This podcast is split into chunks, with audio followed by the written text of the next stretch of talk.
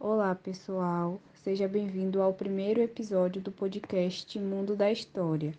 E hoje eu, Karine Fonseca, integrante da equipe que também é composta por Raniele, Antonielle e Yasmin, irei apresentar um mini apurado com algumas curiosidades e fatos sobre a pré-história.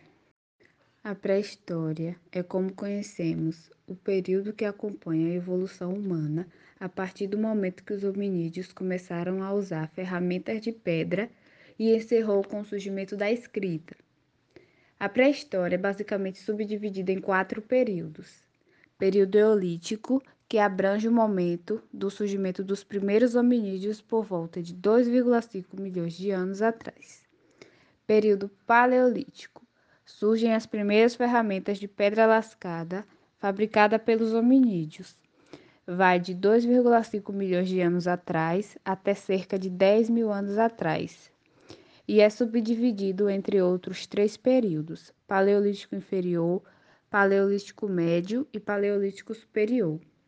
Também se destacam as pinturas rupestres, que eram feitas nas paredes das cavernas que são encontradas em diversos locais do mundo, inclusive no Brasil representa o homem em meio a grandes grupos de animais, simbolizando as caçadas e representavam também outras cenas do cotidiano humano.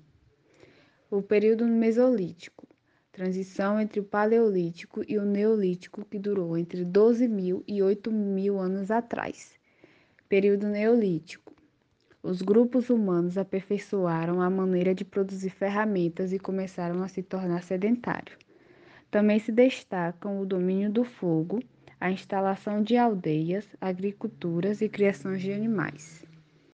Ainda no período neolítico, a cerâmica começou a ser produzida e representou um grande avanço para a sociedade desse período, pois a partir de então era possível armazenar produtos e cozinhá-los. Possibilitou a reserva de um excedente alimentar e, consequentemente, ocasionou o aumento da população, bem como a diversificação de atividades dentro do agrupamento humano, por exemplo, o artesanato. Essa situação gerou o surgimento de grupos políticos e sociais cada vez mais complexos e hierarquizados, ocasionando transformações culturais, econômicas e urbanas nas sociedades que habitavam nas áreas mais férteis. Aponta também que, a partir de achados arqueológicos, é possível supor que alguns grupos desse período cultuavam figuras representativas de deusas da fertilidade. Além disso, há evidências de grupos humanos que praticavam rituais funerários, revelando uma preocupação com a vida após a morte.